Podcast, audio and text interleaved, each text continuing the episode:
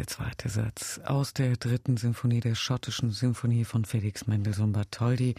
Das gewandte Orchester unter seinem 19. Kapellmeister und heutigem Ehrendirigenten Herbert Blomstedt. 91 Jahre alt ist der Maestro in diesem Sommer geworden. Seit gestern steht er wieder am Pult seines Orchesters. Morgen übrigens mit einem besonderen Konzert, darauf werden wir noch kommen. Und für MDR Klassik hat Herbert Blomstedt in seinem alten Kapellmeisterzimmer im Gewandhaus ein Exklusivinterview gegeben. Und wir haben erstmal festgestellt, dass bei ihm der Jungbrunnen Musik offenbar funktioniert. Wie hält denn Musik jung? Ja, Musik, die so viele Facetten hat und so reich ist an Empfindungen und Ideen und, und Ausdrücke, stimuliert ja enorm. Wenn das Musik wäre, das keine Tiefe hat, dann ist das kein Jungbrunnen, dann, dann, dann wird es nur Routine. Aber wenn es so tiefgründig ist und so vielfältig, dann ist es immer eine Herausforderung. Und um das zu bewältigen, muss man einfach äh, einen jungen Sinn haben. Wie sieht denn heute so ein Tag aus bei Herbert Blomstedt? Mit wie viel Musik ist er angefüllt? Ist das so interessant? Mein Tag ist sehr vielfältig, sehr lang, die Nacht ist kurz. Ich fange an äh, meistens äh, vor 6 Uhr. Wenn ich keine Probe habe, dann liege ich vielleicht bis 7 im Bett. Aber ich musiziere im Bett schon seit 5 Uhr, halb sechs oder sowas, wenn ich, wenn ich nicht mehr schlafen kann. Die Musik geht durch meinen Kopf nicht äh, nur Details, sondern Zusammenhänge. Also ein ganzer Satz läuft durch meinen Kopf, äh, Takt für Takt, Note für Note. Und ich genieße das. Das ist so wie Musizieren. Ich höre das im, im Kopf. Und ich kann natürlich abbrechen und sagen, nein, das möchte ich lieber so haben. Und dann höre ich das nochmal an. Das kann passieren, wenn ich im Bett liege. Das passiert meistens natürlich, wenn ich wandere. Im Wald oder auf meinem Balkon, meine Terrasse. Ich muss mich bewegen. Denn ich bewege ja meine Hände äh, beim Musizieren, aber meine, meine, meine Beine bewege ich nicht. Und ich wandere sehr gerne. Ich muss wandern, um mich Bewegung haben. Aber das geht immer durch meinen Kopf, äh, Ideen, musikalische Ideen oder kann auch andere Ideen sein, was, was mich besonders äh, anspricht. Dann ist äh, vor allem der, der Vormittag ist voll von Musik. Wenn ich nicht eine Probe habe, zum Beispiel wenn ich im, Ferien bin oder eine Woche frei habe, dann arbeite ich Musik vor zwölf oder bis ein Uhr. Dann nehme ich eine kleine Stulle, esse, trinke ein Bouillon. Ich muss viel trinken. Ich trinke zu wenig, sagt meine Ärztin. Und nachmittags mache ich mir meine Korrespondenz, habe so viele, viele E-Mails zu beantworten und viele sind dringend von meine, meinem Management. Man muss das und das bestimmen, das, welcher Flug macht man äh, lieber halb drei oder lieber halb vier, wann soll die Probe mit diesem Musiker sein, wann soll er kommen, wann soll sie kommen. Das sind tausende kleine Details, die lange voraus bestimmt werden, oft ein Jahr voraus oder zwei Jahre, sogar drei Jahre voraus muss bestimmt werden, wann soll diese Sängerin da sein und in welchem Zimmer. Also das ist äh, die Management hier im Gewandhaus und, und in meinem Management in München und alle ähnliche, sicher in MDR auch. Das muss sehr gut geplant werden. Nur dann funktioniert das. Äh, und nur dann kann jeder sich gut vorbereiten. Ein Musiker sollte gut wissen, was er diesen Tag probieren muss, was nächsten Tag um 4 Uhr probiert wird muss er um 10 Uhr bereit sein, das zu spielen, und um 2 Uhr bereit zu sein. Er muss sich einstellen dafür. Das ist ziemlich viel unterschiedlich heute, als, vor, als ich Anfänger war, vor 60, 70 Jahren. Dann kamen die Orchestermusiker, die wussten vielleicht nicht, was probiert wird. Die waren nur einfach da und es gab immer zu tun. Und sie, müssten bereit sein, alles zu spielen. Natürlich müssen sie gut vorbereitet sein. Aber heute sind die Anforderungen so groß, dass es ist ein, ein guter Dienst an jedem Musiker, der weiß genau, um 2 Uhr muss ich das perfekt liefern können. Denn sie haben ein enormes Repertoire. Also die spielen, ein Symphoniemusiker spielt vielleicht 200 äh, Konzerte im Jahr, vielleicht 500 äh, verschiedene Stücke. Und das muss alles perfekt sein. Das ist eine enorme äh, Leistung, die die machen. Und eine gute Planung ist dann sehr von, vonnöten. Es gibt, um vielleicht Geheimnisse preiszugeben, auch äh, Musiker, auch Dirigenten, die das nicht wollen. Und äh, die sind nicht sehr, sehr gerne gesehen. Sagt Herbert Blomstedt. Und bis heute steht er bei Orchestern am Pult im Gewandhaus, aber auch in Übersee. Er ist auch Ehrendirigent des NHK in Tokio. Wie lange kann man bzw. darf man denn proben, ohne dass die Konzentration leidet? Was sind Ihre Erfahrungen aus einem sehr langen Künstlerleben? Nach fünf Stunden sind wir völlig kaputt. Man muss hochkonzentriert sein, jede Sekunde. Denn wenn ich eine Sekunde ausraste, dann, dann mache ich einen Fehler. Und dann merkt der Nachbar, der Dirigent macht das. Also man muss, man kann nicht irgendwie äh, entspannen, wenn es einem passt. Man muss entspannen, darf entspannen nur, wenn der Komponist will. Äh, das ist eine große Herausforderung. Und die Musiker haben natürlich ihre eigene Vorbereitungen zu Hause. Die spielen nicht nur auf der Bühne. Zu Hause haben sie ihre Stimmen, müssen das vorbereiten. Denn schon bei dem ersten Durchspielen muss jede Note sitzen. Das ist eben ein Profimusiker, das ist seine Aufgabe. Herbert Blomstedt im MDR Klassikgespräch. Und wie das dann klingt, wenn jede Note sitzt, das hören wir jetzt. Herbert Blomstedt am Pult seines anderen sächsischen Orchesters. Auch bei der Sächsischen Staatskapelle Dresden war er ja Chef und ist heute Ehrendirigent. Hier sind sie mit dem Allegretto Scherzando, dem zweiten Satz aus Beethovens Achter Symphonie.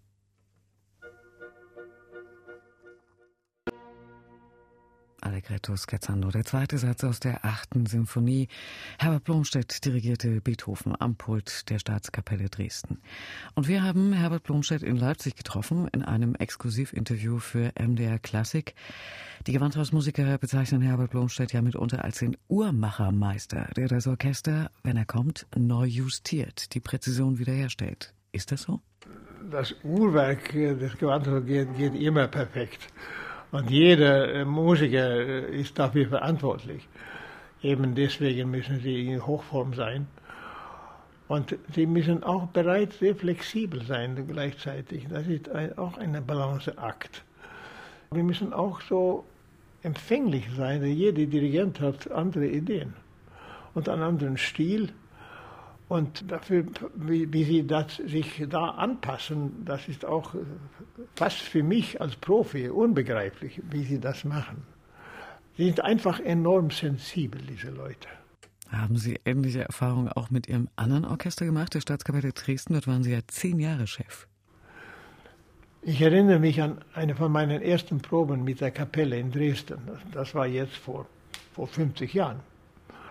Ich probiere hier und plötzlich merke ich, das Orchester ist viel leiser geworden, ohne dass ich ein entsprechendes Zeichen gegeben habe. Ich habe nicht ein Stoppzeichen gemacht oder irgendetwas. Plötzlich das Orchester viel leiser. Und ich habe gesehen durch die Ecke meines linken Auges, dass der zweite Konzertmeister, Herr Ulbrich, Rudi Ulbrich, der war mit seinen Schultern ein bisschen nach unten gegangen.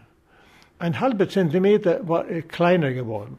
Das ganze Orchester hat das gesehen und hat das verstanden. Liebe Kollegen, ihr seid zu laut. Nur, dass er seine Schulter ist nach unten gezogen. Denn Herr Ulrich war eine, das inoffizielle Gewissen des Orchesters. Ein enorm sensibler äh, Mensch, ein fantastischer Musiker, hatte uneingeschränkten Respekt von allen. Und wenn er reagierte, dann war das was Wichtiges. Und wenn er da also, also seine Geige gesenkt hat, dann bedeutet das, ihr seid zu laut. Das hat mich enorm beeindruckt, diese Sensibilität. Sie haben doch schwere Noten vor sich, die müssen genau spielen, was in der, in der Stimme steht. Und haben die doch auch Auge für sowas, eine von 100 Kollegen. Und natürlich von was der Dirigent sagt und was er tut und was ihre Noten sagt. Das ist ein ein, ein Observanz von so, so tausend Details auf einmal. Es ist, ist unbegreiflich, wie das möglich ist. Das kann vielleicht nur Musiker, vielleicht auch, auch Hobbymusiker verstehen. Viele von unseren Hörern heute spielen vielleicht Kammermusik zu Hause. Nicht wahr? Ein, ein Streichquartett oder eine, eine Geigensonate oder sowas. Und was der Kollege neben mir macht, wird sofort registriert.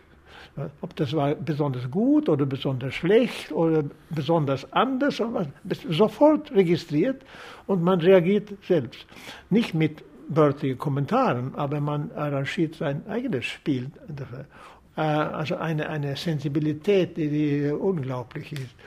Das Ohr reagiert, das wissen ja die Psychologen, noch schneller als das Auge. Also was hier man hört, wird sofort registriert und man reagiert entsprechend. Herbert Blomstedt im MDR Klassikgespräch. Eigentlich sollten es drei reguläre Konzerte werden in Leipzig. Der Samstag war schon zusätzlich und ist nun zu einem ganz besonderen Konzert aufgewertet worden. Darüber werden wir gleich ausführlich sprechen. Gestern war und heute ist nochmal Musik eines Komponisten zu erleben, der eher selten gespielt wird. Franz Berwald, schwedischer Landsmann von Herbert Blomstedt, Zeitgenosse von Mendelssohn und Schumann. Warum ist er immer noch so unbekannt? Es gibt sehr wenig Großmeister wie Bach, Beethoven, Mozart. Die, die sind leicht zu zählen. Aber in der nächsten Schicht, wo Richard Strauss ist, nicht wahr, da gibt es sehr viele. Und natürlich in der Schicht darunter, in der dritten da gibt es enorme, die, die kann man gar nicht spielen. Es ist so viel. Und es wird heute so viel Musik geschrieben. Manchmal wundere mich, wird das je aufgeführt? Gott sei Dank gibt es so viele Ensemble, so viele auch Orchester, Kammermusikgruppen, die nicht Profis sind, nicht wahr? Die, die, die gerne auch dafür bereit sind. Berwald ist ganz un unter dieser Schicht von den Großmeistern. Seine Symphonien, der schrieb vier Symphonien, die sind alle in den 40er Jahren, 1840er Jahren geschrieben die sind ohne weiteres ebenbürtig mit den Symphonien von Schumann und Mendelssohn. Sie sind sogar in gewissen Hinsichten noch origineller. Ich glaube, sowohl Mendelssohn als Schumann waren insgesamt größere, bedeutendere Musiker als Berwald. Aber originell waren sie nicht. Berwald benutzt dasselbe Orchester wie Beethoven. Doppeltes Holz, vier Hörner, drei Posaunen, zwei Trompeten und, und Streicher. Aber der, es klingt ganz anders. Er hat eine, eine andere Welt. Und der war natürlich durch und durch Musiker. Er gehört einer Musikerfamilie, die fast so groß war wie die Bach-Familie. Die waren alle Musiker, seit vielen Generationen. Alle waren Musiker. Es war undenkbar, dass wir etwas anders machen. Und so war auch die Berwalds. Die stammen aus einem Ort in Brandenburg, heißt Berwalde. Und Berwalde war während 200 Jahre schwedische Provinz.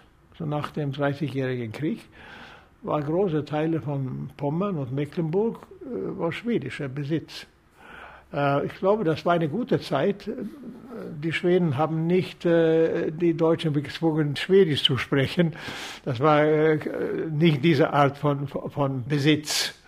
Aber von diesen Menschen, die dort waren, war Stockholm die Hauptstadt. Und Berwald, musikalische Familie, wenn sie Karriere machen wollen, gingen nicht nach Berlin oder München, sie gingen nach Stockholm. Das war ihre Hauptstadt. Und so kommt die Familie Berwald nach Stockholm. Der Cousin von Franz Berwald war Hofkapellmeister in der Oper in Stockholm. Und Berwald, Franz Berwald, der Komponist, hat selbst als Junge Geige gespielt in der Hofkapelle. Der reiste dann sehr viel in den Kontinent. Der wohnte zwölf Jahre in Berlin. Das Haus, wo er wohnte, ist nicht mehr da, aber da ist eine Plakette da. Hier wohnte Franz Berwald. Er hat vor allem Singspiele damals komponiert, also Kurzopern oder nicht Operetten im Sinne von Lear und Offenbach, das war ihm fern, aber, aber Singspiele, so halbe Stunde etwa. Damit war er nicht sehr erfolgreich. Das war nicht auch sein, sein Metier. Dann ging er nach Wien für einige Monate, ein paar Jahre, in den 40er Jahren. Da hat er sehr viel Erfolg. Da schrieb er Orchestermusik. Das war sein Metier. Der war ein glänzender Geiger selbst. Als Junge war der Wunderkind und hat äh, rumgereist als Geigensolist, auch in Russland, in St. Petersburg und vielen Stellen. Also er war durch und durch Musiker. Aber in Wien und die junge Philharmonie. Die Wiener Philharmoniker wurden gegründet in 1842. Da war Berwald in Wien. Er hat drei Orchesterstücke geschrieben, die von den Wienern uraufgeführt wurden. Sehr großer Erfolg kam zurück nach Stockholm, niemand hat ihn verstanden. Die Musik war in Stockholm viel zu avanciert, unbegreiflich. Die dachten, er ist, so, er ist reif für das Irrenhaus. Diese Symphonie, die wir diese Woche spielen, wurde erst etwa 40 Jahre nach seinem Tod uraufgeführt. Und noch 60 Jahre bevor das komponiert wurde. Also er ist ein sehr origineller Musiker, und sofort, wenn man, wenn man ein paar Takte hört von Berwald, merkt man so, sofort, aha, das ist eine besondere Note, das muss Berwald sein. Und wir hören mal rein in diese Sinfonie Nummer 1 von Franz Adolf Berwald, Symphonie Sérieuse, die heute Abend übrigens auch gespielt wird. Hier eine Aufnahme mit dem Orchester, bei dem Blomstedt ebenfalls Chef war, mit dem San Francisco Symphony Orchestra.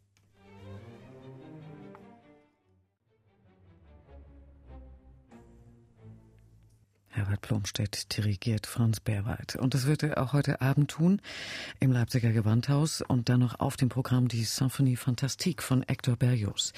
Herr Blomstedt, gibt es da Gemeinsamkeiten? Ja, nur beide haben französische Namen. äh, Berwald hat alle seine Symphonien äh, einen Beinamen gegeben. Symphonie Singulière, seine erste Symphonie Symphonie Sérieuse in G-Moll.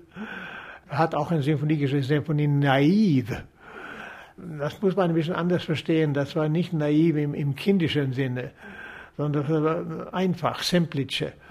Aber das ist auch sehr originell und sehr gewagt. Das ist so, wie wenn, wenn äh, Mozart eine Sonate in C-Dur schreibt. Ja, das ist etwas sehr einfach für Kinder. Nein, in C-Dur wird er besonders äh, sophistikiert und nicht alltäglich. So ist das auch mit Symphonie naiv. Das ist auf der Oberfläche sehr einfach, aber mit der Einfachheit ist das so eine Sache. Das ist enorm tollkühn. Etwas Ähnliches hat auch Karl Nielsen geschrieben, seine sechste Symphonie, seine letzte, nannte er Symphonie Semplice, also einfach. Das ist enorm kompliziert, sehr schwer verständlich sogar, aber er nennt das Semplice, einfach. Also die haben die, die französischen Namen natürlich zusammen. Aber Berlioz war ja Franzose, das war natürlich für ihn, das Symphonie Fantastique zu nennen. Das Interessante so im Nachhinein ist, dass beide Komponisten wären undenkbar ohne Beethoven. Beethoven kann man in der, in der Berlioz-Symphonie genau erkennen, an viele Äußerlichkeiten sogar. Das erste ist, die Symphonie hat fünf Sätze. Da war auch Beethoven der Modell. Seine pastorale Symphonie hat fünf Sätze, sehr viel Naturmusik. Das hat auch Berlioz sehr zugesagt, sehr viel Naturmusik. In dem langsamen Satz von der Symphonie Fantastique heißt äh, Szenen auf dem Lande. Das ist so, wie Beethoven auch schreibt. Dann, dann der langsame Satz in der Pastoralsymphonie ist äh, Szenen am Bach. Also mit Vogelleute, äh, man hört den Bach rauschen und das ist eine, eine noch zusätzliche Inspiration. Also Beethoven ist überall äh, empfindlich, in, in jeder Ecke in Berlioz Symphonie. Mit einer enormen Originalität von Berlioz hat er das dann erweitert. Berwald ist auch eine direkte Fortsetzung von Beethoven. Noch mehr als Schumann und, und, und Mendelssohn sehr, sehr kraftvolle, sehr kraftvolle, sehr originelle, äh, revolutionäre Musik. Äh, Mendelssohn ist ja für Eleganz und, und innere Ausdruck unvergleichlich. Und Schumanns Poesie ist, ist fantastisch. Da kann Berwald nicht heranreichen an diese, diese poetische Vision von, von Schumann. Aber als Orchestersprache was das gemeinsame Beethoven ist, ist eine enorme Wille dahinter. Man merkt, wenn man vom ersten Takt, dass man geführt wird, von Takt zu Takt, zu etwas, was eine halbe Stunde später passiert. Das ist ja das Typische von jeder Beethoven-Symphonie, diese, diese enorme Willensäußerung. Er hat etwas, was er die ganze Welt sagen will. Und das empfindet man. Das ist eine Entwicklung, das geht zu einem Ziel. Und Berwald hat das meisterlich gemacht mit einer Originalität in der Tonsprache, das ist äh, einmalig. Es ist sehr einfach in vielen Hinsichten, aber alles ist auch unerwartet. Das ist eine, eine Kunst, das zu machen. Herbert Blomstedt hier bei MDR Klassik im Gespräch.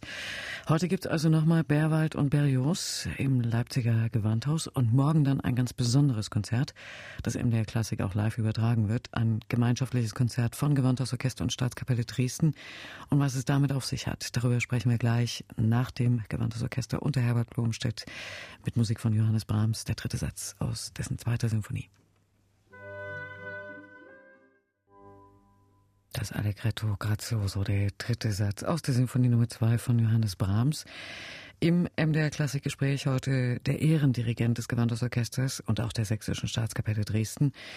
Und beide Orchester werden sich unter der Leitung von Herbert Blomstedt vereinigen zu einem ganz besonderen Konzert morgen im Zeichen des Humanismus und des Respekts. Herbert Blomstedt, was ist das für ein Konzert? Ja, ich war ja lange im Ausland jetzt aber ich habe täglich durch die Zeitungen verfolgt, was in Chemnitz passiert ist. Das beunruhigt mich enorm. Äh, besonders mit der, mit der Geschichte, die Deutschland gemacht hat. Jetzt haben wir die Nazis gehabt, dann haben wir die Kommunisten in DDR. Das ist Gott sei Dank alles vorüber. Aber wir möchten sowas nicht nochmal erleben. Das beunruhigt uns sehr. Und das, das Düstere ist, dass das dominiert dem Bild von Deutschland jetzt. Ich war in, in Österreich, ich war in Amerika, ich war äh, eine Woche in Schweden, ich war eine Woche in Norwegen. In jedes Land war das das Bild von Deutschland, was in Chemnitz passiert. Wir wollen absolut dafür stimmen, dass das ist nicht typisch deutsch. Deutsch ist ein Kulturland und besonders Sachsen in besonderem Maße. Und das wollen wir mit diesem, mit diesem Konzert auch nachdrücklich sagen. Ich war ja, hatte das Glück, auch in Dresden äh, viele Jahre Chefdirigent zu sein und jetzt in Leipzig. Sachsen ist meine musikalische Heimat. Das war da schon, als ich 15 Jahre alt war. Das war während des Krieges. Zweiten Weltkrieg, ich lebte in Schweden. Das war neutral, das war kein Krieg. Aber ich liebte Musik und einen kleinen Rundfunkapparat, vielleicht eineinhalb Dezimeter hoch und ein Dezimeter breit, Telefunken. Da könnten wir auch Konzerte aus Deutschland hören. Und das haben wir gemacht. Jeder Sonntag war um 11 Uhr ein, ein Symphoniekonzert von dem Deutschlandsender. Das habe ich immer gehört. Da war die beste Musik, das wir wissen konnten. Und einmal habe ich da, das war in der Sommerferien, ich war bei meinen Großeltern, die Bauern waren in Westschweden. Da hörte ich ein, ein Konzert mit diesem, ein, ein Stück mit diesem Thema. Und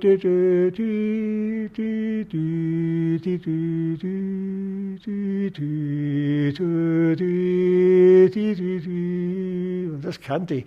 Das hatte ich sogar auf dem Klavier ein bisschen spielen können. Ich bin zwar Geiger, aber ein bisschen Klavier konnte ich auch spielen. Und das war für Orchester gesetzt. Ich war so farbig und schön. Und wenn das zu Ende war, nach einer halben Stunde, dann sagte der Ansager, Sie haben gehört die Mozart-Variationen von Max Reger, gespielt von der Sächsischen Staatskapelle unter der Leitung von Karl Böhm. Ah, das war das Schönste, was ich je gehört habe. Und so war also die Musik, die aus Dresden und Leipzig kommt, das war das Inbegriff von schöner Musik für mich. Und dass ich dann das Glück habe, in, in meinem Leben als, als, als Musiker so viele Jahre verbringen hat mit diesen zwei Orchestern, diese wunderbaren Orchester aus Sachsen. Das hat mein ganzes Musikleben geprägt. Und jetzt will ich mit diesen beiden Orchestern zusammen zeigen, dass wir wollen das Schöne und das, das, das Ordentliche, das Wunderbare miteinander ist nur möglich, wenn man, wenn man einander versteht und in einem Orchester auch wie, wie verschiedene Instrumente spielen, aufeinander hören und, und aufeinander reagieren. Das geht gar nicht. Du passt hier nicht rein, weg mit dir. Das geht überhaupt nicht. Da wollen wir ein Zeichen setzen, dass sowas ist das typisch in Sachsen. Hier respektieren wir uns, wir sind viele Einflüsse von draußen, die nehmen wir auf, das schon von mir wie in unserer Art. Das beste Beispiel ist natürlich Bach selbst.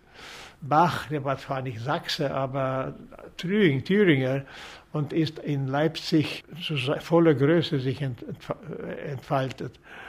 Bach wäre nicht Bach geworden, wenn er nicht die französischen Ouvertüren geschrieben, die französischen Suiten, die italienischen Stil aufgenommen mit Vivaldi. Er hat sogar Vivaldi umgeschrieben für, für, für sein Orchester. Äh, was passierte in den Ländern und das war für ihn wichtig, das hat er aufgesaugt. Und Bach ist dann eine Summe von vielen Einflüssen. Das ist es, so ist das auch heute. Äh, wenn wir nicht aufeinander hören und das Gute, das wir draußen finden, in und aufnehmen und mit großem Verständnis und Respekt für alles, dann entsteht kein Gutes. Das wollen wir eigentlich mit dieser, diesen Konzerten zeigen. Äh, Im November habe ich schon lange geplant, äh, wieder einige Konzerte in Dresden zu machen. Dann spielen wir ein Brahms-Programm, glaube ich. Dann wieder etwas Ähnliches machen. Einige Musiker aus, aus der Gewandhaftsrecht kommen nach, nach Dresden und wir demonstrieren gemeinsam. Machen nicht keine großen Fahnen an diesen Abend. Wir spielen nur Musik, die uns angeht. Und zeigen damit, dass wir, das erreichen wir nicht, das ist unmöglich, das erreichen, wenn wir nicht aufeinander hören und uns einander respektieren. Herbert Plobenstedt über das Konzert morgen Abend im Leipziger Gewandhaus im Zeichen des Humanismus und des Respekts. MDR Klassik wird das Konzert morgen live übertragen ab 20 Uhr, wie übrigens alle Kulturradios der ARD. Dann auch als ARD Livestream, nein, als Arte Livestream, das ist was anderes, mit Bild zur Verfügung stehen. Herbert Blomstedt wird eine kleine Ansprache halten, also ein besonderes Konzert, das mit anderen Programmen im November in Dresden wiederholt wird. Zum Schluss noch ein kleiner Blick aufs Gewandhaus. Da gibt es jetzt eine enge Beziehung zum Boston Symphony Orchestra. Ein Orchester, das Herbert Blomstedt auch gut kennt von vielen Gastdirigaten. Wie sehen Sie auf diese historisch alte, jetzt wieder neue Beziehung dieser beiden Orchester? Der, der, der Dresdner Klang und der Leipziger Klang von dem Orchester sind ja ganz sonderbar. Äh, die, auch wenn viele Nationen jetzt spielen, die Leipzig, klingt wie Leipziger Gewandhausorchester. Die Staatskapelle Dresden klingt wie Staatskapelle Dresden, auch wenn da auch 20 Nationen spielen. Die anpassen sich zum Lokalkolorit. Und dieser Klang war schon längst exportfähig. Arthur Nikisch war ja lange Chefdirigent bei der Gewandhaus. Er war Gewandhauskapellmeister bis, glaube ich, 1923. 27 Jahre oder 28 Jahre lang. Und der war auch Chefdirigent in Boston. Also der sächsische Klang wurde exportiert nach Boston. Herr Masur, mein äh, Vorgänger in Leipzig, der hat den Leipziger Klang exportiert nach New York. Ich kam aus Dresden damals, ich habe den Dresdner Klang nach San Francisco transportiert.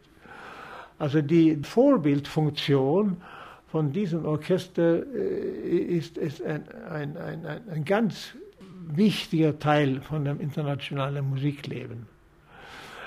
Ich war, das war interessant. Ich, ich bin ja seit 2005 nur Gastdirigent. Ich, ich meine, diese großen Orchester, die sollten einen, einen Chefdirigent haben, der nicht vielleicht schon morgen stirbt. Also wenn er zu alt ist, passt das nicht. Also ich bin zurückgetreten in 2005. Die müssen jüngere Chefdirigenten haben, die, wo man mit größerer Sicherheit lang planen können. Aber ich, ich dirigiere ebenso viel als Gast mit Orchestern, die ich gerne habe, meine alten äh, Kollegen und, und einige neuen. Und ich hatte ein Konzert vor ein halbes Jahr in Paris, in der neuen Philharmonie. Und da kam ein Mann zu mir und hat mir ein Programm gegeben, geschenkt. Das war ein Programm von 1976 mit der Staatskapelle Dresden im Théâtre des Champs-Élysées in Paris. Er war Musikkritiker und er sagte mir, ein besseres Orchester gibt es nirgends auf der Welt, die Staatskapelle Dresden. Und er hat dieses Programm äh, aufbewahrt. Wie viele Jahre sind das? Das sind so etwa 40 Jahre her. Das ist das Modell. Das ist Modell. Und er hatte da eine Kopie gemacht für mich. Also die, der Kraft, die diesen Orchester, weil sie viel herumreißen, kann man nicht äh, hoch genug einschätzen das wird vielleicht nicht sofort eine, eine Schallplatte daraus gemacht, aber die Leute, die da sind und hören, diese Musizierweise, die, es gibt einige sehr gute Orchester auch anderswo. Zwar, es gibt gute Orchester in Berlin, in Wien und München und in, in, in, in Boston und in San Francisco. Es gibt gute Orchester, aber die ganz besondere Atmosphäre und, und die Homogenität des Spiels, die man in Leipzig und Dresden findet, das ist schwer zu finden. Und auch wenn etwas Gleichwertiges vielleicht hier und da gefunden wird, ist das anders. Und das kann man nur im Saal erleben. Und so ist das äh, wichtig, dass diese Orchester auch die, die weiterhin ihre Kunst zeigen in, in den großen Sälen der Welt. Und das ist, was typisch für Sachsen ist, nicht was heute in Chemnitz passiert. MDR Klassik im Gespräch mit Herbert Blomstedt. Wir danken ganz herzlich.